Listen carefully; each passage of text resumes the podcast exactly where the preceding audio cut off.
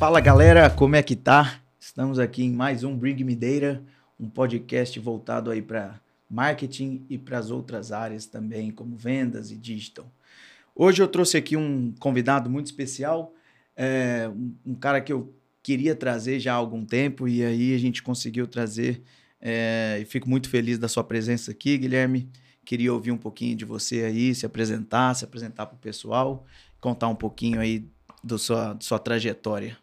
Legal, obrigado, Tiago. Um prazer enorme estar aqui e fico bastante feliz de poder estar tendo esse bate-papo aí, porque assistindo os outros capítulos é impressionante como tem uma troca de experiência bastante positiva. Eu acho que estamos aqui para isso. Boa. Você quer começar contando um pouquinho da sua trajetória, do seu, Claro. sua trajetória dentro da, das suas empresas que você Claro, trabalhou? claro. Bom, eu sou formado em comunicação social, publicidade e propaganda, é, fiz administração de marketing também. E ao longo dos últimos 25 anos eu acabei atuando em empresas de bebidas, então eu tive uma participação bastante grande na categoria de cervejas e não alcoólicos, especialmente água, refrigerantes e sucos. Passei também por empresas de alimentos funcionais, e aí muito mais ligado ao segmento de nutracêuticos, suplementos, etc. E passei também por indústrias farmacêuticas, tanto na fabricação, na indústria em si, mas também na parte de distribuição. E óbvio que ao longo desse período eu tive duas passagens importantes, tanto em agência de publicidade, mas também em veículo de comunicação. E que para mim também foi importante para entender melhor né, essa cadeia da indústria da comunicação, para ter uma visão é, completa de todo o processo. Boa. E, e hoje a sua atuação dentro da empresa que você trabalha, é, como que é, como que, que você lida no dia a dia aí, depois a gente se aprofunda um pouquinho mais em outras frentes. Perfeito. Eu vou só abrir um parênteses antes para poder explicar em qual divisão que eu estou na JBS, Boa. né? Porque naturalmente, quando fala de JBS, todo mundo já associa a uma empresa de alimentos, naturalmente. E na verdade, quando a gente fala de JBS SA, existem três grandes divisões eh, de alimentos, né? Então a própria Friboi, a Seara e a Swift. E a gente tem outras duas divisões importantes aqui no Brasil, que é de couros, que é justamente para poder atender o mercado automotivo, é, o mercado de imóveis, por exemplo, e moda, principalmente calçados. E tem a divisão de novos negócios, que é onde eu estou inserido e da qual eu respondo hoje pela diretoria de marketing. O que são os novos negócios, Tiago? Basicamente é o grupo de empresas que gera soluções sustentáveis, tá? Então, como nós estamos falando de um grupo que está atrelado, está ligado, na verdade, a toda a parte da transformação da proteína animal, tudo que envolve subproduto, ou seja, coproduto eh, desse processamento, a gente transforma na minha divisão em produtos de alto valor agregado, tá? Então hoje são 14 operações eh, nessa divisão. Dessas 14, 8 tem exatamente essa função de transformar um coproduto em produto de alto valor agregado, sempre promovendo a economia circular, tá? Então aquilo que era o tradicional da economia linear de extração, transformação e descarte, a gente dá, na verdade, a segunda vida a um produto com a economia circular. Trazendo alguns exemplos, né? Então, é, dessas 14 empresas, oito delas com essa função de transformação, a gente tem é, empresas ligadas à higiene e limpeza. Então, hoje nós somos é, um dos maiores terceiristas da produção de sabonete em barra no Brasil. Então, a gente produz hoje para Johnson's, Nivea, é, Francis, uh, Boticário, Jequiti, entre outras marcas. Por quê?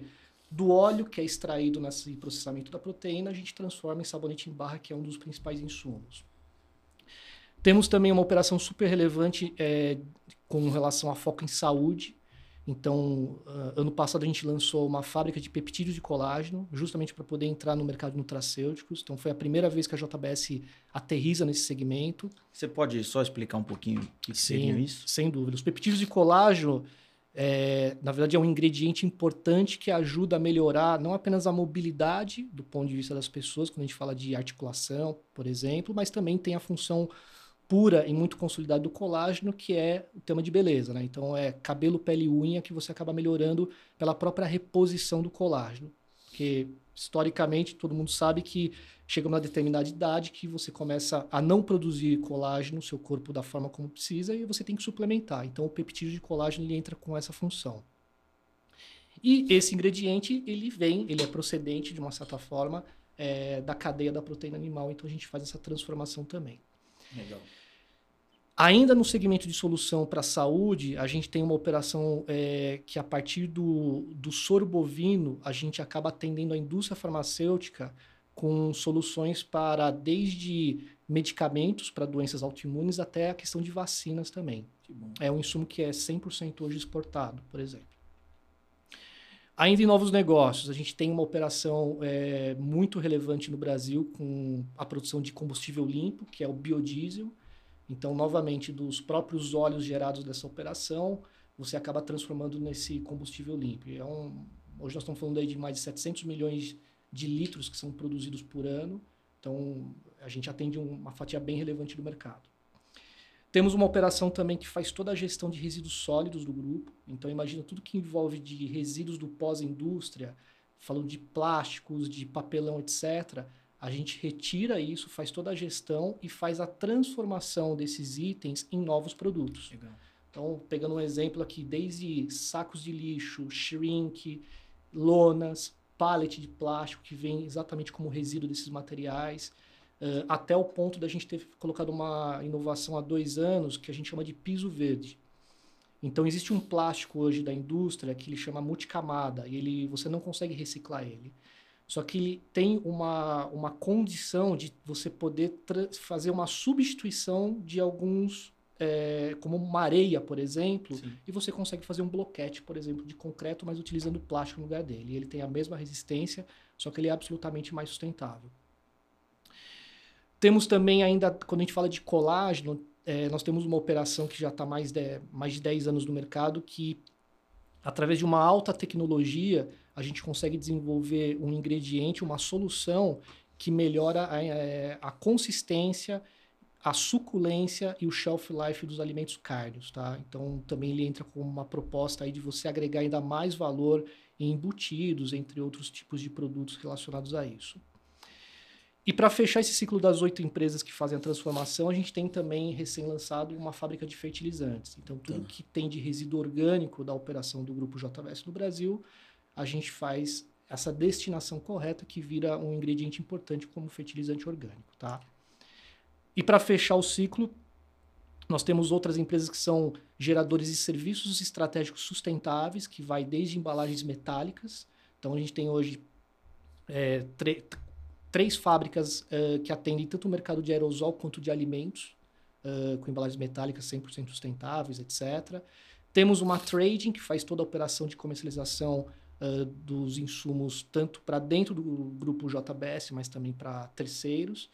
E para finalizar, temos quatro operações que são soluções em transportes, tá? Perfeito. Então, frota de, de, de caminhões para transporte de gado, uh, temos uma frota de veículos elétricos para alocação, enfim, uma infinidade de outras oportunidades. Então, tudo isso daí representa hoje novos negócios, tá? É, é uma aula assim de economia circular, num exemplo só, né? Eu acho muito bacana isso. Eu acho que muitas das pessoas, principalmente alguns dos nossos ouvintes aí, é, não faz ideia da, da, da, dimensão que é novos negócios e que é a JBS, né? Muitas vezes a gente fica muito é, refém achando que é só a parte de a parte de frigorífico mesmo e aí a gente descobre que tem muito mais. É, Guilherme, eu acredito que nem sempre foi assim, né? É, eu acho que essa parte de novos negócios, de inovação, ela se deu ao longo aí dos desafios que foram tendo, principalmente é, com a evolução de conceitos como ESG e tudo mais. Como que isso, é, como que, que a empresa começou a transitar e saiu é, de, uma, de um simples frigorífico para todas essas frentes que hoje vocês atuam? Excelente. A divisão de novos negócios ela foi consolidada aí nos últimos 11 anos. É, algumas empresas vieram de aquisições tá, de outros frigoríficos que foram comprados ao longo da, das últimas décadas. Mas, acima de tudo, é, é interessante falar que o, o, tema de ESG ele é um tema prioritário hoje em grandes companhias, mas isso já está muito forte na JBS é, há algum tempo. Há, né? exatamente, né? há algum tempo. E é legal também dizer, Tiago, que assim, a gente não toma uma decisão de fazer essa agregação de valor é, por uma questão de diminuição de custo, para verticalizar, etc. Não, é exatamente o contrário. É como que eu posso melhorar ainda mais a operação e agregar valor num produto que eu tenho dentro de casa, tá? É, pegando novamente o exemplo do, de fertilizantes, imagina que a gente fazia um investimento altíssimo para poder fazer o descarte correto dos resíduos orgânicos do grupo. Imagina a geração, Imagina. a quantidade de plantas que tem hoje no Brasil. E aí, olhando um pouco dessa oportunidade, a gente falou, pô, por que não transformar esse resíduo orgânico? E aí, olhando as oportunidades que existiam, em 2017 aproximadamente, fizemos um, um estudo e foi decidido que, pô, vamos montar uma fábrica de fertilizantes. Então, em cima de um problema que existia, a gente acabou trazendo aí uma solução que é super importante para o mercado. E eu acho muito legal isso, porque isso você consegue linkar um pouco aí da área de vendas, da área de inovação uhum. e da área de marketing, né?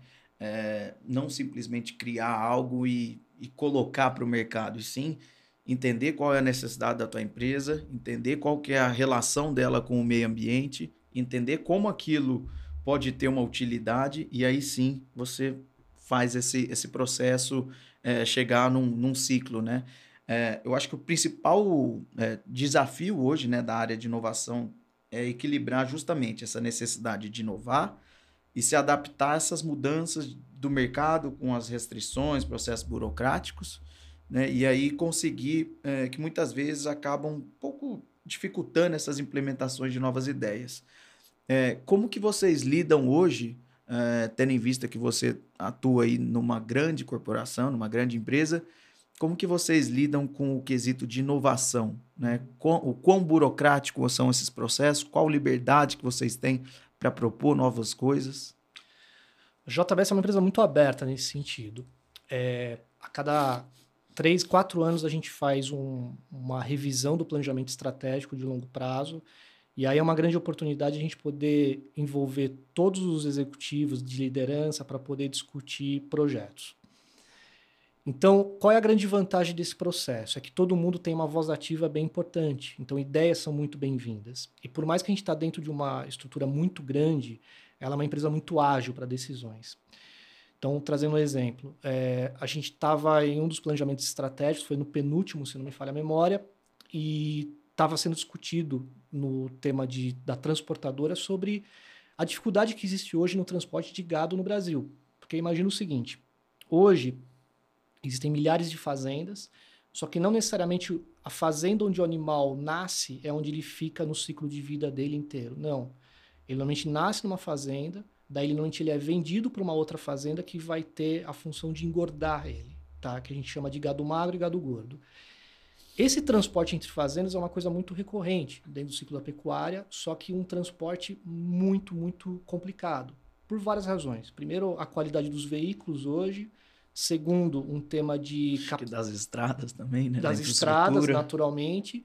E o terceiro, a capacidade dos motoristas também, porque é um transporte super sensível pela Entendi. questão do bem-estar animal, etc. E a gente já tinha esse know-how, porque a gente já faz isso há um bom tempo, até pela própria cadeia que nós estamos inseridos. Só que a gente tomou a decisão de falar o seguinte: vamos montar o Uber do boi. Inclusive o projeto é, chama O Boi. Essa unidade de negócio chama O Boi. e é o que? A gente transferiu exatamente para a plataforma digital, para o aplicativo, um sistema, como se fosse um Uber, é, onde o pecuarista ele consegue fazer a contratação do transporte por ali e mais do que isso, ele acompanha todo o trajeto. Porque qual é a preocupação do pecuarista quando contratava um serviço de um terceiro? Para onde está indo? Cadê como no... vai? Exatamente. Para onde está indo? Como que está? E assim, novamente falando, é, alguns trajetos levam dias para chegar. Então, cuidado com o animal, de você poder parar no, no boitel para ele poder é, é, descansar, é verdade. É, ter uma hidratação correta, alimentação correta, etc., são coisas super importantes. E o boi ele traz exatamente isso. Ele traz essa facilidade na contratação, mas acima de tudo ele traz a segurança de ponto a ponto, entendeu? Perfeito. E então esse é um dos exemplos de inovação dentro é, da divisão de novos negócios e que assim a decisão foi super rápida, foi implementada. Ela foi lançada em 2020, em julho de 2020, está completando três anos agora, e a gente já é, praticamente transportou mais de 4 milhões de cabeças de gado aí ao longo dos últimos tempos. Então, é um projeto super consolidado, inclusive em rápido, em curto intervalo de tempo. Para colocar em prática, né? Exato. Legal. E assim, é, eu sei que hoje você está nesse desafio, mas você já trabalhou em outras áreas. É, e como que você enxerga a inovação, não só, é, vamos colocar aí, a, na década anterior e hoje? O que, que você tem visto de diferença, é, não só em relação à aceitação das pessoas do mercado, seja o B2C ou B2B, mas é, com as pessoas dentro da empresa, né? Como que é esse processo de inovação? É, o que eu tenho visto muito, tenho lido, é, é, que esse processo de inovação antigamente era muito mais é, penoso, né? As pessoas eram muito mais é, tinham mais dificuldade de, de, se adequar às mudanças e tudo mais, seja ela para bom ou para ruim, mas tinha essa dificuldade e hoje a gente tem visto muitas empresas é, trazerem áreas de inovação, só que ao mesmo tempo, é, recentemente eu li um, um dado que até 10% só das grandes empresas acham que a área de inovação realmente é uma área de inovação que realmente resolve problemas, que realmente traz à tona desafios e consegue superá-los. Muitas vezes tem aquilo ali de inovação, mas na prática não acontece. Então, como que você enxerga é, a inovação há algum tempo, há 10 anos, por exemplo, e hoje? O que, que isso mudou? Acho que antigamente a inovação estava muito departamentalizada, né? Estava muito restrita a, algumas pessoas que estavam incumbidas de, de, de fazer isso. E acho que hoje está no dia a dia de todo mundo. E não apenas na questão de áreas, de funções, mas inclusive de posições. É, eu falo pela minha equipe, inclusive. É, hoje eu tenho pessoas, de uma certa forma, na minha área que são super novas e têm uma função gigante de inovação hoje, de ser provocativos, entendeu? Nessa questão. E às vezes é um insight, é uma ideia, é um ponto de vista dele como consumidor numa categoria que é insumo para a gente poder pensar diferente. Então, eu acho que essa mudança foi super importante e ela está sendo muito agregadora. Porque vamos pensar o seguinte, Tiago, hoje a gente vive em organizações que a gente convive com quatro gerações. Estão falando de baby boomers, estão falando de geração X, estão falando de geração é Y é e estão falando de geração Z. É, então, não tem como a gente não ouvir todo mundo. E acho que tem uma oportunidade a gente poder aprender com as gerações uh, mais maduras e com as gerações mais novas do ponto de vista do quanto esses caras estão já hoje muito mais disruptivos, é, que são elementos que viram inovação. Então a gente não pode perder essa oportunidade esse é um ponto que eu acho fundamental de inovação, que é esse olhar para dentro uh, e escutar as pessoas independente das caixinhas. E o outro ponto, é, acho que é fundamental cada vez mais a gente estar tá com a barriga no balcão. Barriga no balcão é o quê? Estar tá em contato com o cliente, com o consumidor final, entendendo as dores. E novamente o digital ele trouxe uma oportunidade muito especial porque as redes sociais permitem você entender o que está acontecendo. Sim. Então, é, eu falo muito para o meu time, para as pessoas que trabalham, assim, cara, é, olhem os comentários, leiam os comentários, é, sintam as dores, é, peguem os elogios, entendeu? Porque ali tem muita informação rica é, que vira, às vezes, uma correção de rota importante, mas às vezes também uma grande, importante um movimento de lançamento, de inovação e tudo mais. Legal, Guilherme. Você sabe que você trouxe um ponto que a gente fala muito lá hoje na Mac4, né? É, a gente lida com muito, hoje num cenário muito de incerteza e ao mesmo tempo é, todo mundo se sente no direito de ter uma voz e expô-la e sem saber se vai arcar com as consequências ou não, mas todo mundo quer é, se fazer ouvido, uhum. né? E, e a, eu, o que eu sinto, né, quando a gente começa a analisar algumas empresas que a gente atua e tudo mais, é, o que a gente tem notado é, Hoje nós temos ferramentas, por exemplo, o Reclame Aqui. O Reclame Aqui, ele é uma, eu acho ele ainda subutilizado no Brasil. Por quê? O Reclame Aqui, ele tem ali informações muito preciosas. Não só a sua, mas também dos seus concorrentes. Né? Então ali você vê o que as pessoas estão falando da tua marca, o que as pessoas estão criticando, se você resolve ou não, que mostra um pouco esse lado mais humanizado, como você resolve. E ao mesmo tempo, você consegue ver ali também é, o lado de, do que, que as pessoas estão falando dos seus concorrentes e tudo mais. E aí, é, eu vejo hoje muitas empresas, inclusive grandes empresas, algumas simplesmente relevando, sabe? Fingindo que não está vendo aquilo. Outras tratam com bastante esmero, começam a olhar e trazem mudança para isso. E tem as pessoas que realmente utilizam daquilo como insumo para construir algo melhor. Né? Eu acho que o processo de inovação ele parte disso. Né? Você olhar, enxergar aquilo com bons olhos, trazer essas gerações que você, essas quatro gerações que hoje a gente tem é, concomitante no mercado, eu acrescentaria até nenhum, não é uma geração, mas mais um, um player aí que seria as inteligências artificiais, que hoje também uhum. estão aí disputando a nossa atenção, né? E, e a junção disso, né? De uma forma com que você consiga extrair o máximo de cada uma. É, eu sinto que não é fácil hoje conseguir trazer as, essas quatro gerações para um convergir para uma mesma um mesmo ponto ou para uma mesma ideia. Porém, eu acho que é aí que está a magia né, do negócio. É você conseguir extrair e mostrar o quão relevante é cada um dentro do processo. Né? Juntar tudo. Exato. E, e hoje lá na, na JBS eu queria entender um pouquinho né, é, como que vocês lidam com essas gerações novas é, eu acredito que tem bastante ainda da, de uma geração mais antiga com a geração mais nova. É, essas pessoas mais novas, elas estão presentes também na área de inovação, como na área mais sênior? Como que é isso? Sim, estão. É, e eu vou te falar, hoje está muito misto. É, quando a gente fala, naturalmente estou falando muito com zoom em novos negócios, que é onde eu estou presente mas coisas que me chamam a atenção, né? Então, acho que tem um equilíbrio muito grande do ponto de vista de faixa etária.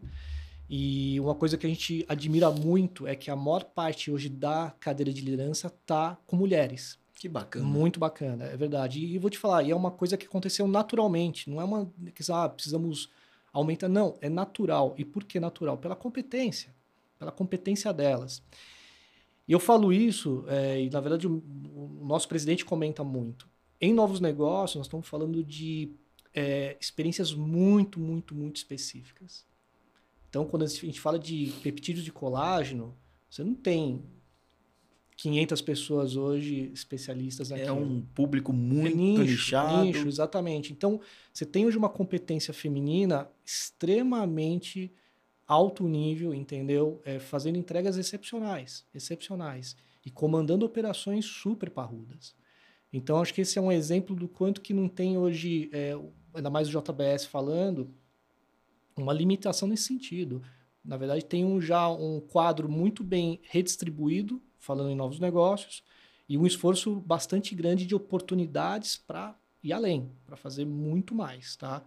Então, é, acho que essa função de inovação, de comportamento para poder buscar o novo, etc., a empresa tem uma abertura é, muito, muito significativa.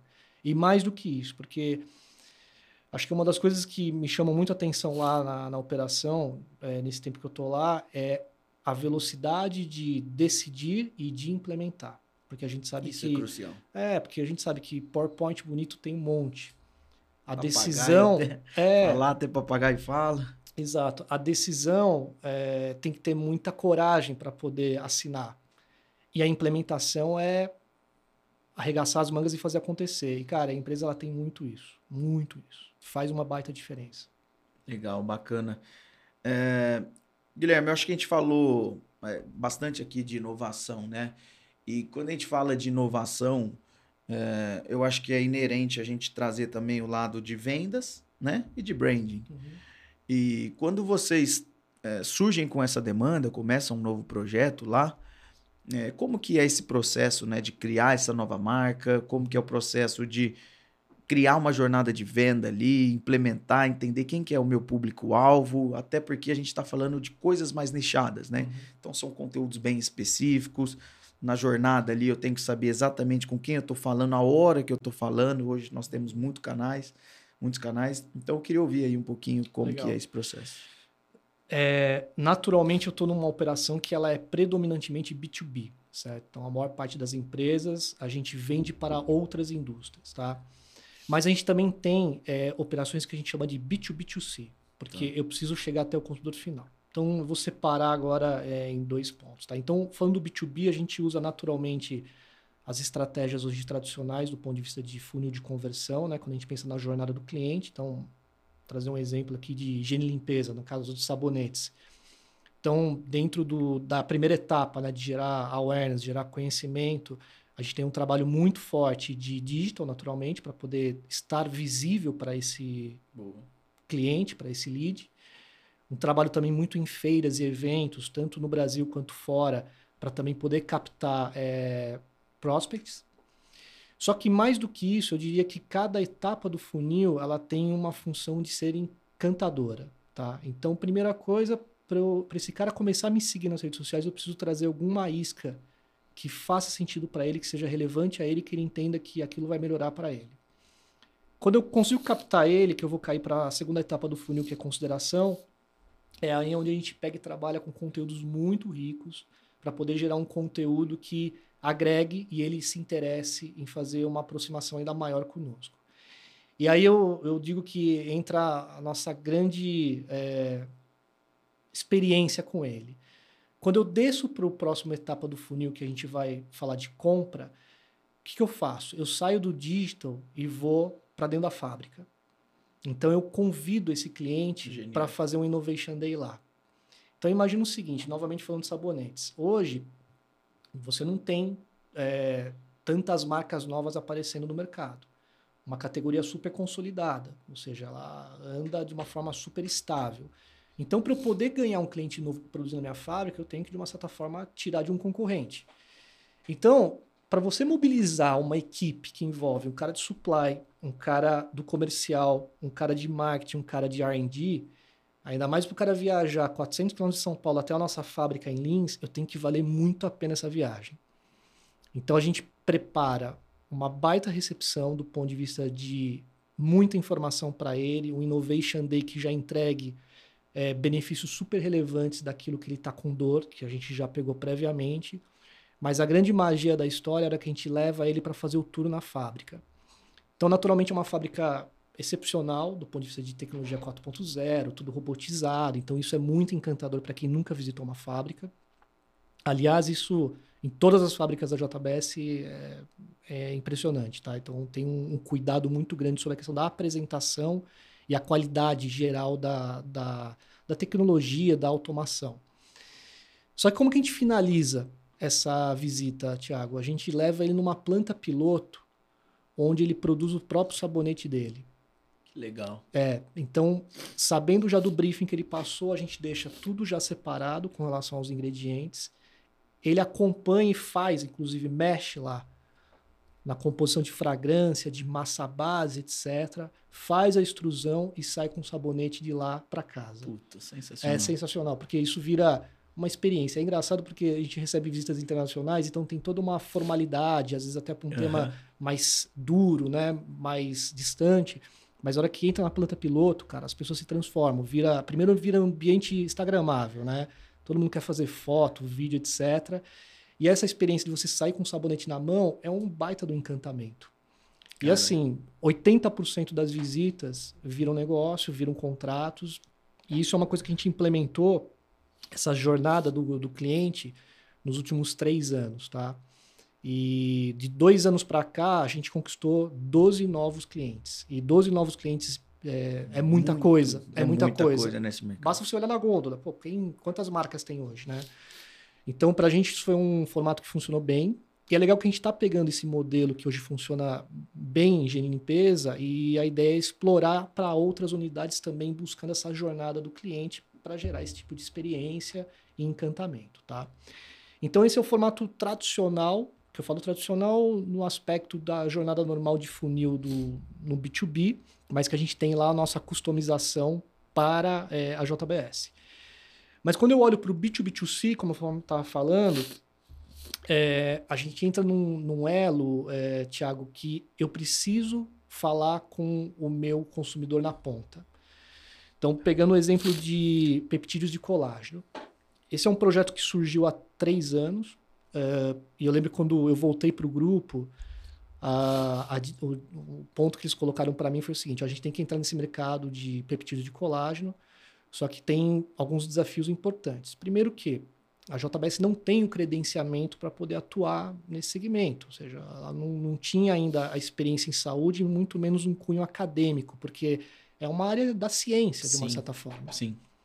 Porque envolve nutricionista, envolve profissional da saúde, etc. Segundo, que é um projeto global. Então a gente vai precisar de uma marca é, que tenha um posicionamento universal, que possa se comportar no mundo inteiro. E o terceiro é que a gente vai estar tá concorrendo com duas grandes empresas hiperconsolidadas, centenárias inclusive. Então, para isso, a gente é, fez um trabalho muito forte com uma agência de branding, que tem metodologias super bacanas, que a primeira coisa que a gente foi fazer foi um mergulho interno para entender as raízes profundas da companhia, daquilo que era um grande asset, um grande diferencial, um grande atributo que a gente deveria explorar, mas acima de tudo entendendo o que a gente precisaria buscar fora. E aí a gente foi fazer uma pesquisa com profissionais da saúde, clientes, então seriam aqueles, aquelas empresas que a gente uh, estaria vendendo para transformar o nosso produto, uh, e profissionais da saúde e consumidor final. Tá? Isso foi para Brasil, México e Estados Unidos. E o muito legal dessa pesquisa é que por mais que a gente estava falando com heavy user da categoria, etc., clientes que já trabalham com o produto há muito tempo e quem prescreve, mas apareceram é, aprendizados super relevantes. E um deles que me chama muita atenção é que foi falado em um dos grupos de consumidores que todo mundo chega um momento da vida que você tem a hora da verdade. Uhum. E o que é essa hora da verdade? é a hora que você percebe que seu corpo já não está mais rendendo da forma como precisa. Então, é uma dor de articulação, é uma dificuldade para subir escada, é uma fadiga, é o espelho que te mostra que você já está perdendo cabelo, ou está com uma ruga, etc. E o peptídeo de colágeno tem exatamente essa função, porque a partir do momento que as pessoas têm a conscientização de você começar a consumir mais cedo, de uma certa forma você vai ter um envelhecimento. Né? Exato, você vai ter um envelhecimento muito mais saudável. E foi daí que saiu um grande insight nesse projeto de branding e que virou daí toda a construção da marca, uh, que está atrelado a uma cadeia integrada da JBS em função da matéria-prima, que imagina que a JBS é a única no mundo que você tem, desde a extração do insumo até a transformação do, do, do peptídeo de colágeno, sem nenhuma intervenção de terceiros. Então você tem o controle da cadeia de ponta a ponta. Então isso dá o quê? Não apenas uma qualidade muito boa do produto, mas acima de tudo uma segurança do ponto de vista de rastreabilidade. Então eu consigo pegar o meu produto da ponta e saber de que fazenda veio. É nesse nível a rastreabilidade.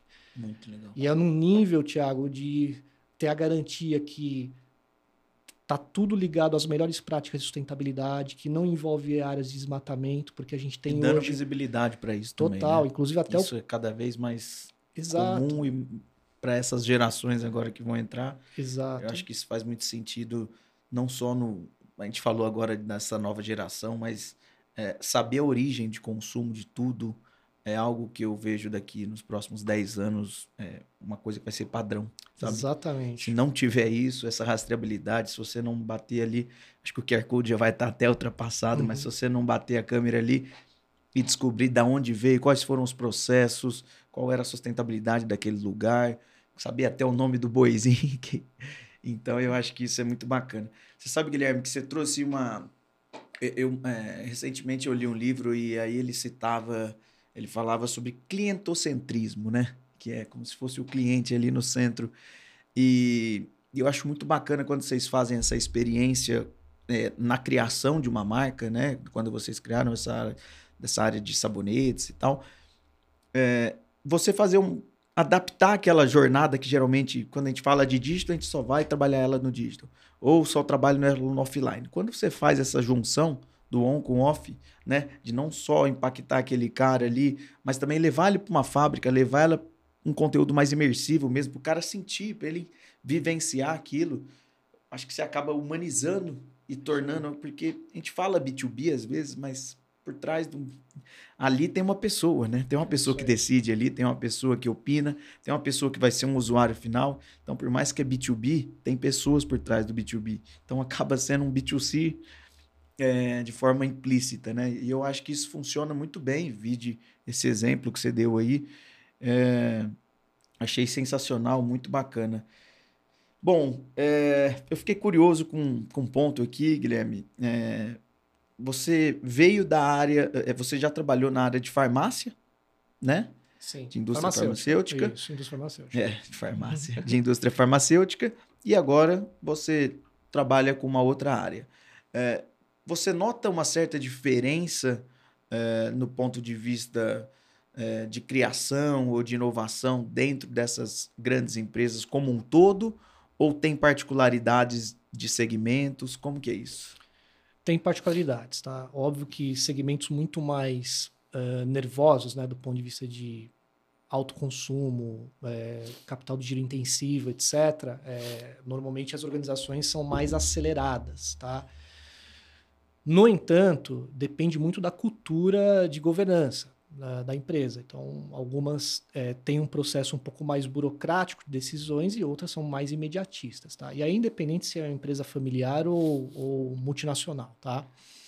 Então, existe diferença, bastante, mas eu acho que aí vai muito, Tiago, de não apenas de uma adaptação, mas também de alinhamento de expectativas, né? De você entender o timing da companhia e o timing do, do processo como um todo.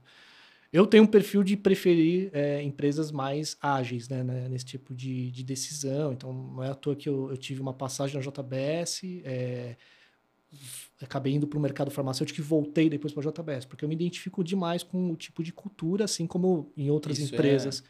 que eu acabei passando de bebidas que também tinha a mesma cultura de rapidez e agilidade, etc. Mas isso não interfere em nada. Mas o que para mim é, é, muito legal de ter vivido é, outras, outros segmentos, outras organizações e outras funções, é porque uma coisa é você ser B2B hoje, outra coisa é você ter sido B2C lá atrás.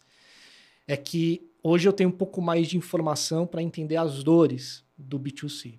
Legal. Então, quando eu faço uma abordagem no B2B, para falar com um cara de marketing, por exemplo, eu sei é, um pouco o que ele está sofrendo, né? o que ele precisa e, acima de tudo, o que ele talvez espera de um fornecedor, né? de um prestador de serviço.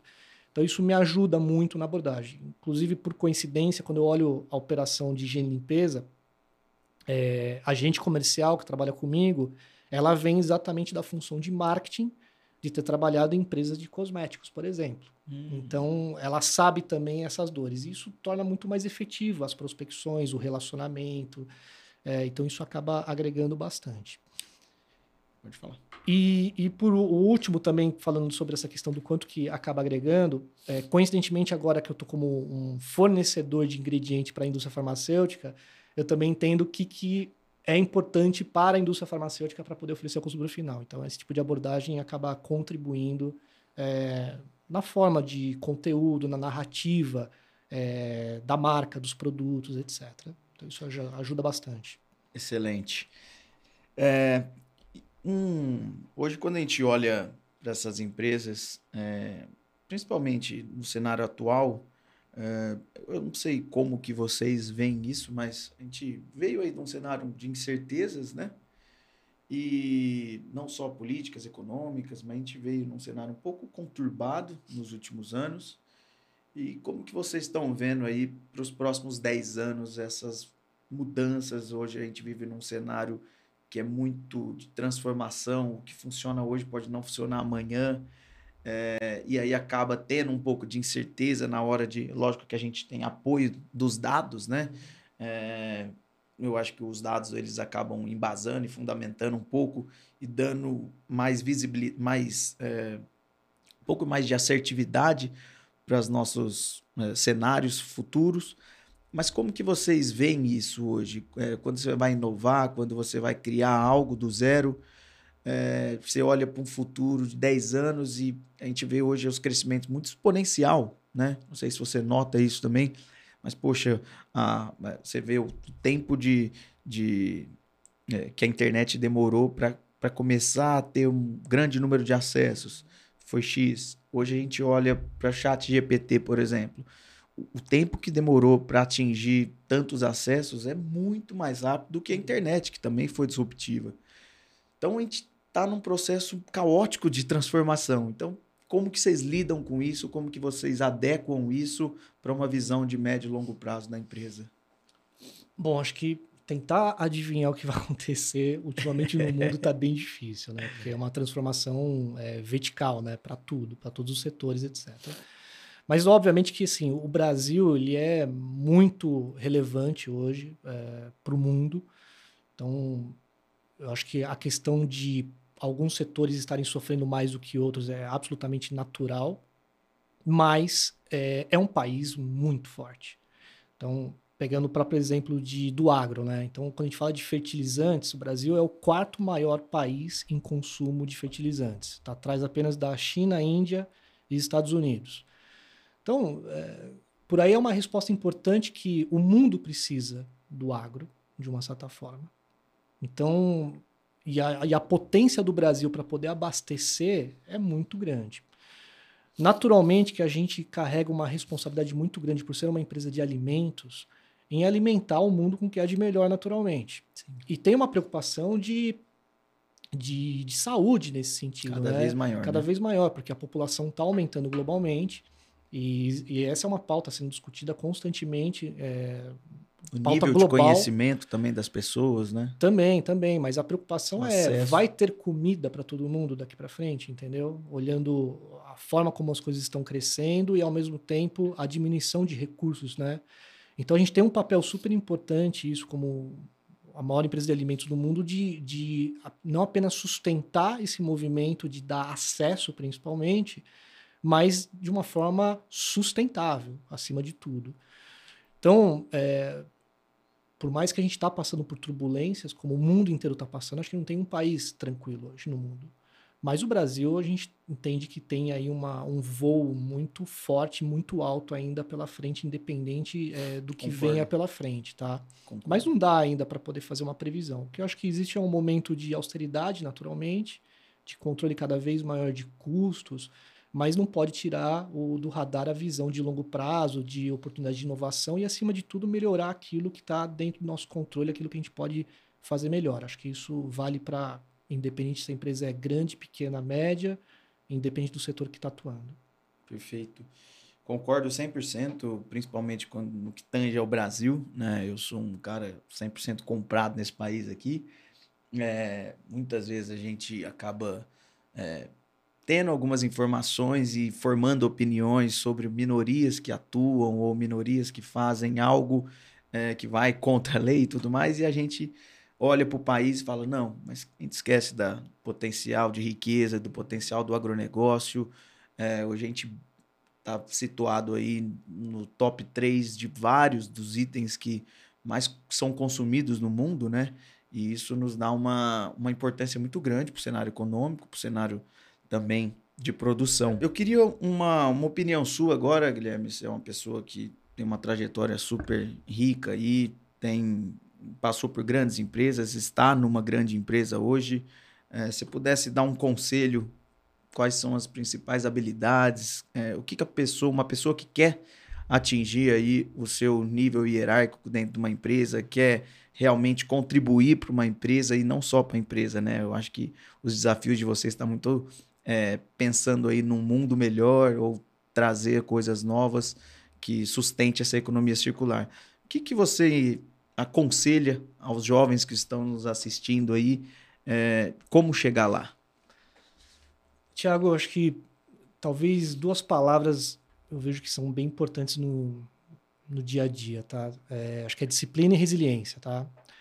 Acho que disciplina tem a ver muito sobre a questão de consistência, é, para você poder fazer as coisas cada vez melhor, uh, tendo muito foco. Acho que isso é, ele é transformador. Então, às vezes você pode não ter aquela competência, mas se você tiver disciplina e se esforçar, as coisas vão acontecer, tá?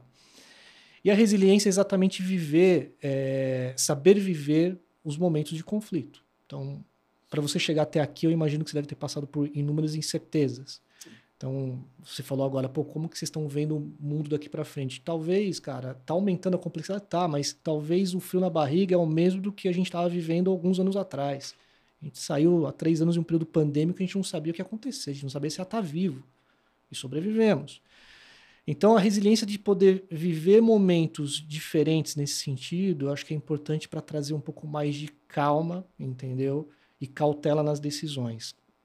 Ainda mais é, nesse momento de transformação que a gente está vivendo, que as coisas são muito rápidas. Mas, assim, para mim hoje, o que eu vejo de grande oportunidade, e é o que o Guilherme de hoje falaria para o Guilherme de 25 anos atrás, é meio que curta mais a, a, viagem do que se preocupe mais menos com a, a linha de chegada. Porque às vezes a gente batalha tanto para poder chegar a atingir um determinado objetivo, e quando a gente chega nele, automaticamente a gente não curte, porque a gente já está lançando já tá um outro desafio. Outro. Exatamente. Concordo. E é uma bobagem, às vezes, porque você está perdendo uma oportunidade de ver um presente que é um presente, né, cara? Tanta coisa bacana é, que você acaba tendo a chance de, de viver. E talvez até por uma providência. Eu li dois livros recentes que falam exatamente sobre isso, tá? Um é do, do João Branco, lá do que era o, exatamente, que é o de propósito, né? Ele bate nessa muito tecla, legal, é muito bacana. E um outro que eu li agora também recentemente, que é o do Dr. Arthur Guerra com Nizanguanais, que é Você aguenta ser feliz, né? Que é uma pergunta. Eu não conheço esse. É, é fantástico, eu recomendo. Então ele bate exatamente nessa tecla. O Nizam, principalmente pela trajetória dele, ele cita, inclusive, um pouco disso, e eu tenho certeza que é um pouco do que cada um, cara, acaba vivendo. É, todo mundo tem um esforço gigante e às vezes a gente chega, atinge, daí a hora que você fala assim, puta, cheguei naquilo que eu queria. Só que você não está usufruindo, você não está curtindo o momento, que você já está preocupado com o próximo passo. Então, acho que essa, esse equilíbrio é, é fundamental. Então, talvez esse é um dos conselhos que eu daria para quem está na trajetória buscando algo maior. Sensacional, sensacional. Eu, eu acho que isso funciona também para os erros, né? Muitas vezes os erros são encarados aí como, poxa, errei, o cara se sente mal tal. Ao invés dele aprender com o erro, ele fica se martirizando. E isso funciona não só na vida pessoal nossa, mas nas empresas, né? É, poxa, a gente, como marketing, a gente trabalha muito com, com growth aqui internamente, né?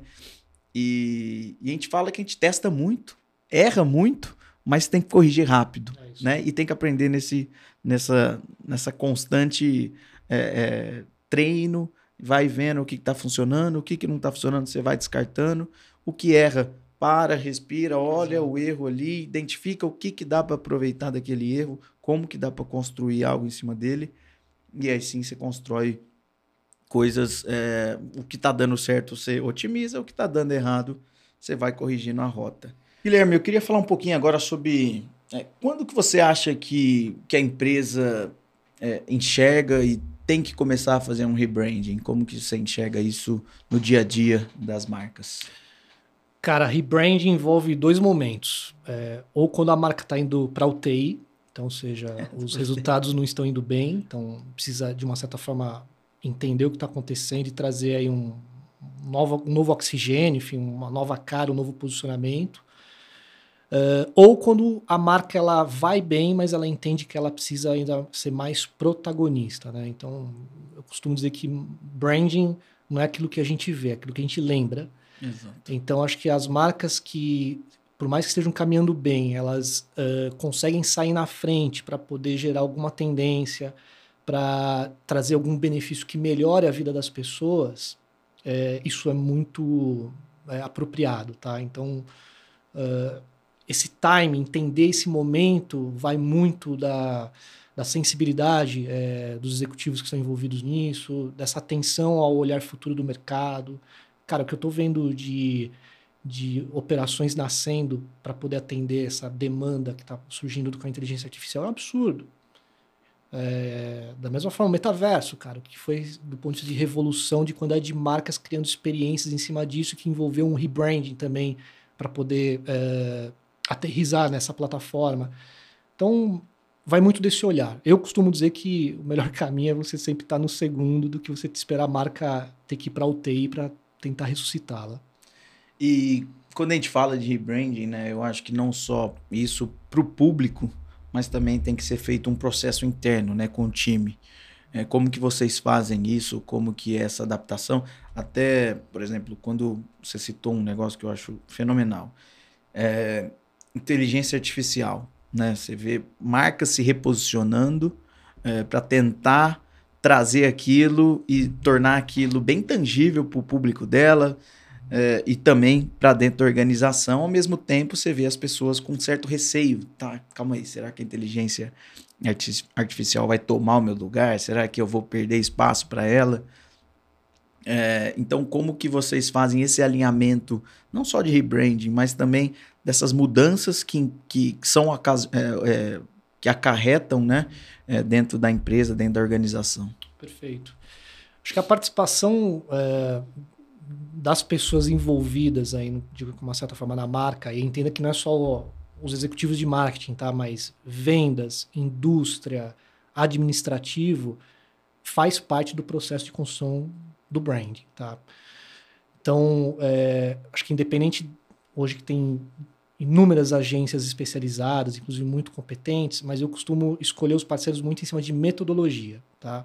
Então eu admiro muito a metodologia que tem esse cuidado de olhar para dentro, entrevistar as pessoas, mesmo que sejam pessoas que tenham uma interferência da venda baixa, mas são pessoas que têm laços históricos importantes, que às vezes aquilo é um dos pilares da marca. É um dos pilares do brand, que ele é meio que oculto, ele é a raiz, na verdade. Sim, 100%. Mas que, cara, ele faz a diferença. Então ele tem que ser, de uma certa forma, muito bem compreendido. Uh, e talvez isso vire, inclusive, uma narrativa, vire um manifesto da marca, inclusive, nesse aspecto.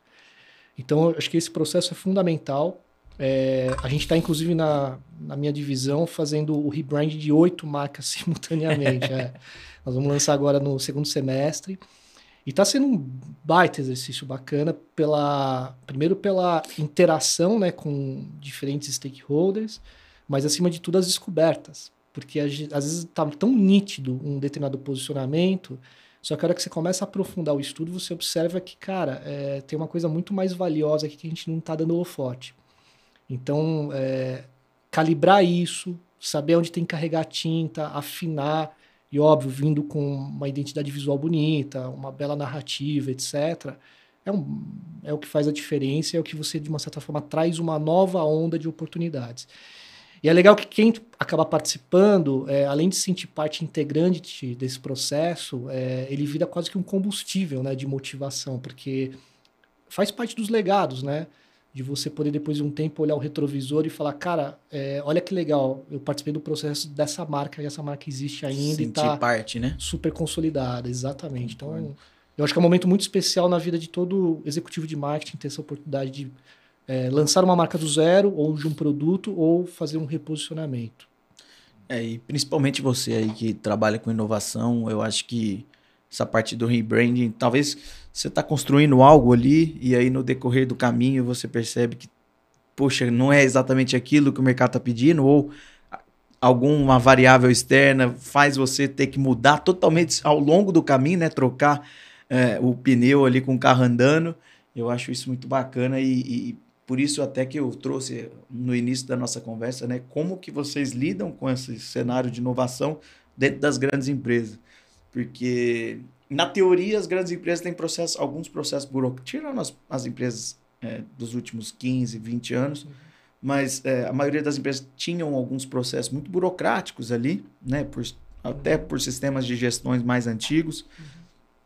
E, e quando você vê esse mundo dinâmico e você tem que construir uma marca do zero e ao mesmo tempo olhar para um cenário econômico, para todo aquele ecossistema que está ali influenciando em tudo, é, eu acho que gera uma, uma incerteza, mas ao mesmo tempo é muito desafiador, muito prazeroso quando você termina aquele processo fala, poxa, eu fiz parte daquilo, e quando você vê as pessoas utilizando é, do seu produto. Bom, estamos chegando ao fim. É, queria agradecer a sua participação, Guilherme. Foi um papo muito, muito legal, como eu já imaginava que seria. É, quero aí deixar aí nosso, nosso recado para todo mundo que está nos, nos ouvindo aí, que nos ouviu.